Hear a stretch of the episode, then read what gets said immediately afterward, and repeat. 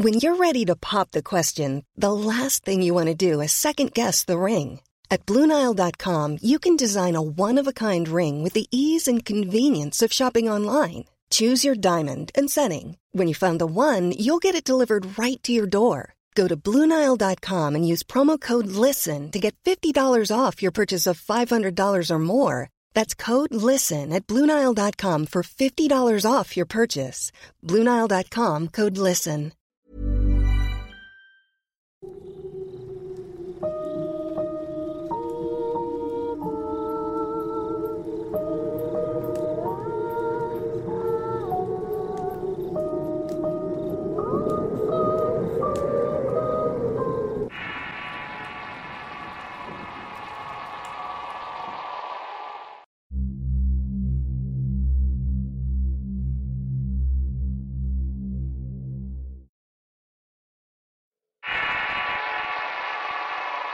Marcada, basado en experiencias reales de Giselle Méndez, escrito y adaptado por Eduardo Liñán. Mi vida desde que tengo uso de razón ha estado girando alrededor de eventos a los que llamaría sobrenaturales. No recuerdo cuándo fue que comenzó esta condición de ver y escuchar cosas en situaciones inverosímiles que me han dejado con un sentimiento de miedo con congoja, y que incluso hasta el día de hoy me sigue afectando. Este testimonio que escucharán es por esa situación tan particular. Nací en Ciudad del Carmen, Campeche, pero llevo más de la mitad de mi vida radicando en Los Ángeles, California. Mi abuela me contaba que apenas nací atravesé una situación siniestra en la cual una especie de ente oscuro me acosaba. Todo a raíz de que mi madre se iniciara como aprendiz en la magia negra. En algún momento ella se metió tanto en el tema de la brujería que experimentó con rituales y hechizos para quizás adquirir algún favor a cambio de ciertas cosas. No se supo si tuvo éxitos en sus intentos, pero mi abuela decía que se dio cuenta que esto lo hacía mientras ella estaba embarazada de mí justo antes de mi nacimiento. Por lo que de algún modo lo que me pasaba estaba relacionado con lo que había hecho mi madre.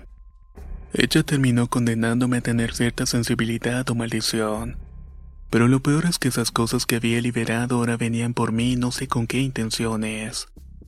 La primera de esas manifestaciones ocurrió días de nacer. Mientras mi madre me atendía me dejó en la cama rodeada de almohadas y colchas para no caerme en caso de que me moviera. Mientras tanto ella iba a preparar algo a la cocina. Se tardó unos minutos en preparar un biberón y al regresar a la alcoba vio con espanto que no estaba en la cama, Solo permanecía en las almohadas y las colchas que me rodeaban haciendo un espacio donde se suponía estaría dormida. De inmediato el pánico la invadió, dejando todo y comenzando a buscarme afanosamente por toda la habitación. Debajo de la cama, en el closet, en el baño, sin encontrarme. El terror la invadió al pensar que quizás alguien se había metido a la casa sin percatarse, y de esta manera me había robado. Esa era la única explicación lógica que se le vino a la mente. De inmediato corrió a avisarle a la abuela y con la ayuda de mis tíos comenzaron una búsqueda frenética dentro y fuera de la casa. Pasó media hora de zozobra y casi al borde de la desesperación comenzaron a escucharme sollozos debajo de la cama. Eran casi imperceptibles, pero el agudo oído de mi tío supo de inmediato que se trataba de mí. Al asomarse por debajo de la cama, vieron con asombro que en una parte oscura de la esquina de la cama permanecía tirada en el piso con una almohada tapándome, esto para que nadie me viera ya que ello fue imposible. Nadie se dio cuenta que todo el tiempo estuve ahí y algo nubló su visión para que no me encontraran. La alegría de encontrarme se tornó amarga cuando se dieron cuenta que mis piernas estaban heridas. Tenía negros moretones y pequeñas heridas cicatrizadas como pequeñas marcas de unos dedos que me tomaron con mucha firmeza. Sin dar crédito, a todos se les instaló un sentimiento de espanto al imaginar que algo me hubiera dañado, o que alguien en un loco intento quisiera sustraerme de la casa. Por esto mismo buscaron por todas las habitaciones sin encontrar nada y de ese hecho nadie de mis familiares pudo dar una respuesta lógica. Ese primer evento marcó muchos más conforme fui creciendo y cuando mi razón se firmó y pude entender más de este mundo, me di cuenta que todo el tiempo podía escuchar voces en mi cabeza, o alguna que susurraba directamente en mi oído mientras jugaba o hacía mis deberes. Al quedarme sola jugando era para mí una experiencia inquietante ya que todo el tiempo escuchaba que me llamaban. Eran voces tanto de hombres como mujeres emitiendo susurros. También lo hacían con quejidos y palabras inentendibles. Al principio me tranquilizaban de sobremanera las tenue voces que hablaban casi al unísono, pero conforme pasaba el tiempo y notaba que solo me hablaban, no temía y hacía mis cosas sin ponerles mucha atención. Fue tiempo después que comencé a escuchar una especie de respiración afuera de la ventana de mi cuarto.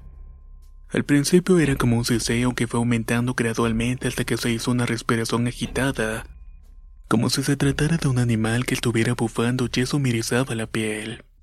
Las noches a partir de ese evento fueron para mí caóticas. Gradualmente aquella presencia se fue introduciendo lentamente en mi alcoba, hasta el punto en que despertaba por las noches con el bufido mi oído y con esa sensación extraña de ser observada mientras dormía. Pero lo que siguió después salió de toda proporción. Cierta noche aquello que me acosaba cruzó la línea, poniéndome en un estado de terror que hasta la fecha el solo recordarlo me inquieta. Una madrugada mientras dormía tenía los mismos sueños horribles y recurrentes que no me dejaban dormir. Repentinamente sentí que me destaparon violentamente y era como si alguien me hubiera gelado la frazada con la que me estaba tapando. Esa acción me hizo levantarme agitadamente para ver quién me había hecho eso y solo me encontré en medio de la oscuridad de mi cuarto, intentando entender qué era lo que había pasado. Enseguida me volví a acostar tapándome con la sábana de pies a cabeza. Casi alcanzo el sueño otra vez cuando empiezo a escuchar la respiración muy cerca de mí. Estaba muy cerca del rostro y antes de que pudiera reaccionar la sábana sale volando violentamente por los aires. En ese momento, presa del horror, intento levantarme y correr. Pero una fuerza invisible me jala para hacerme caer al piso ser arrastrado unos metros, hasta que mis gritos frenéticos despertaron a mi madre, la cual fue mi auxilio. Eso fue lo último que recuerdo hasta ese momento. Por la mañana estaba dormida a su lado y con espanto pude notar que mis pantorrillas y piernas tenían marcas, así como rasguños y moretones que me hicieron sentir pánico. Un pánico que no me dejó estar tranquila después de ese ataque. Los cuales ocurrían gradualmente y cuando apenas me olvidaba volvían a ocurrir como si aquello que lo provocaba no quisiera que lo dejara en el olvido. Y cada vez los ataques eran más horripilantes. Así fueron pasando los años con esa zozobra hasta que mi madre me llevó a vivir con ella a California. Pero lejos de terminar con el acoso tomó un rumbo distinto. Tenía 14 años cuando los ataques comenzaron a ser diarios, pero esta vez aquello que me acosaba tomó una forma más física y lo podía ver como la figura humanoide de un hombre alto con sombrero. Esta aparición se podía distinguir entre la oscuridad de mi habitación ya que era como una sombra, una mancha negra en la realidad que parecía no tener fin. Aquella negrura de la que estaba hecha la aparición te indicaba que no era algo bueno, algo que te llevaría a la locura si te dejaba y yo estaba casi tocando los límites de la misma. Cada noche era lo mismo y me sentía violentada de alguna manera. Tan solo veía que el hombre sombra andar por la habitación como si caminara observándome todo el tiempo. Pero pude notar que en realidad no caminaba como si tuviera extremidades, Solo veía que aquella mancha levitaba unos centímetros del piso como si no lo tocara. En ese punto no sabía qué iba a suceder y no sabía a quién recurrir o qué hacer. Estaba tan cansada que buscaba respuestas, ayuda, lo que fuera para salir de esa maldición que había minado casi toda mi vida. La ayuda llegó de una manera inverosímil y por más que descabellado que pudiera parecer, marcó el fin de la fuerza del acoso llevándolo a un nivel apenas perceptible pero eso sí todavía estaba presente. Sucedió una tarde después de realizar algunas actividades en un callejón. Allí encontré un pequeño gato negro que parecía necesitar ayuda y comida. Su pequeño rostro hambriento produjo un sentimiento de lástima a mí que no pude evitar llevármelo para rescatarlo.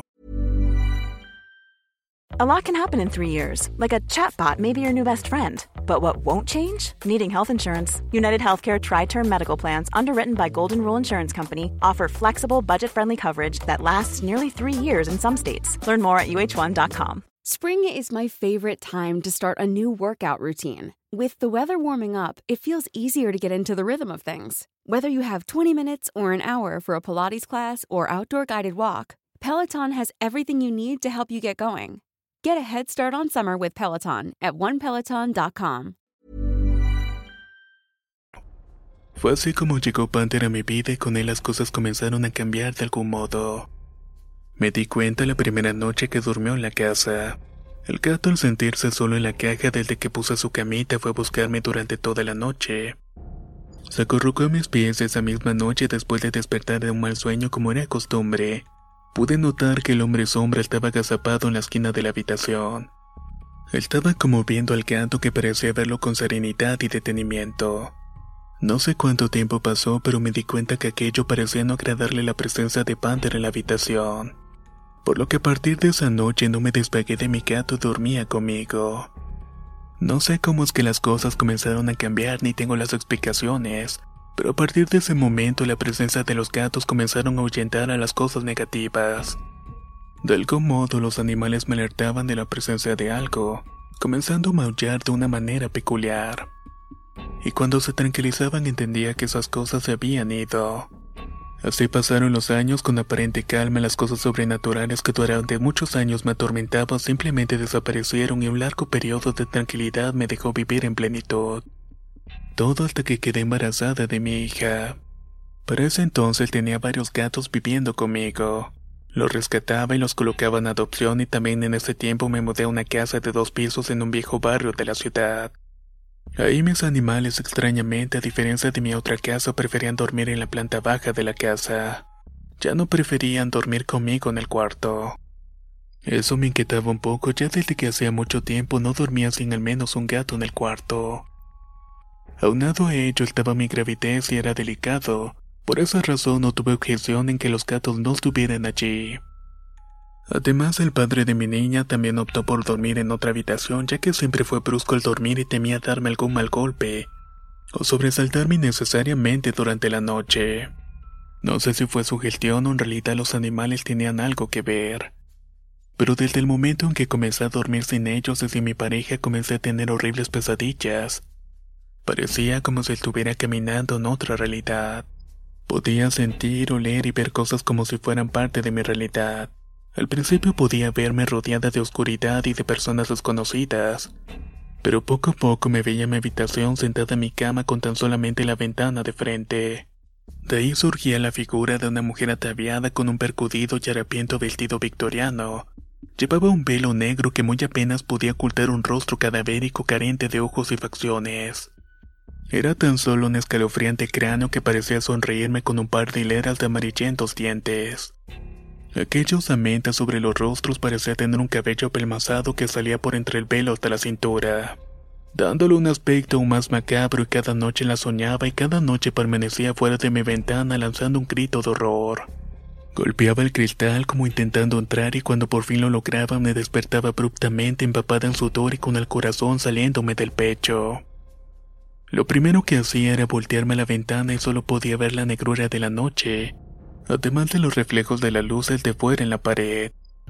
Estas pesadillas continuaron hasta que nació mi hija y cuando ella llegó a la casa las pesadillas tomaron otro sentido más aterrador.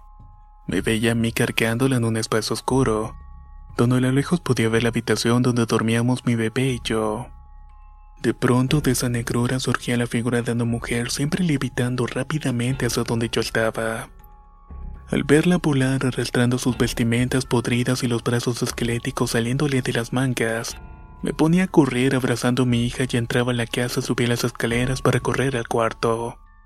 Ahí me encerraba y solo escuchaba los golpes en la puerta y gritos en el exterior como si aquella maldita aparición quisiera meterse y llevarse a mi hija.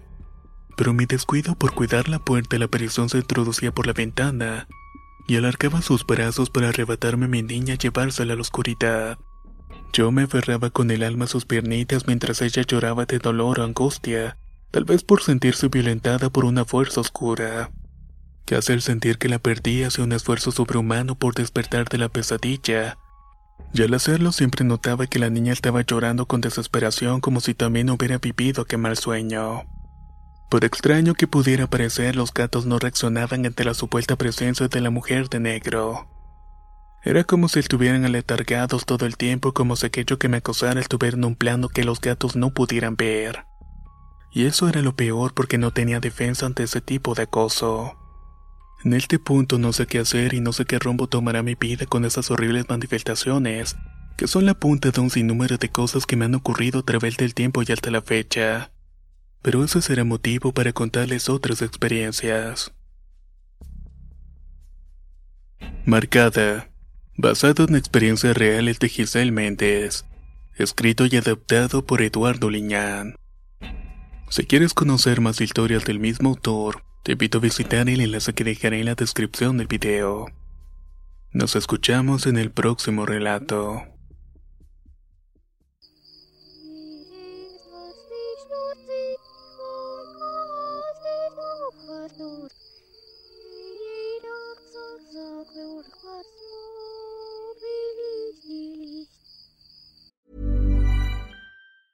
Planning for your next trip? Elevate your travel style with Quince. Quince has all the jet setting essentials you'll want for your next getaway, like European linen, premium luggage options, buttery soft Italian leather bags, and so much more. And is all priced at 50 to 80% less than similar brands. Plus, Quince only works with factories that use safe and ethical manufacturing practices. Pack your bags with high-quality essentials you'll be wearing for vacations to come with Quince. Go to quince.com/pack for free shipping and 365-day returns. Planning for your next trip? Elevate your travel style with Quince. Quince has all the jet-setting essentials you'll want for your next getaway, like European linen, premium luggage options, buttery soft Italian leather bags, and so much more. And is all priced at 50 to 80% less than similar brands. Plus, Quince only works with factories that use safe and ethical manufacturing practices. Pack your bags with high-quality essentials you'll be wearing for vacations to come with Quince. Go to quince.com/pack for free shipping and 365-day returns.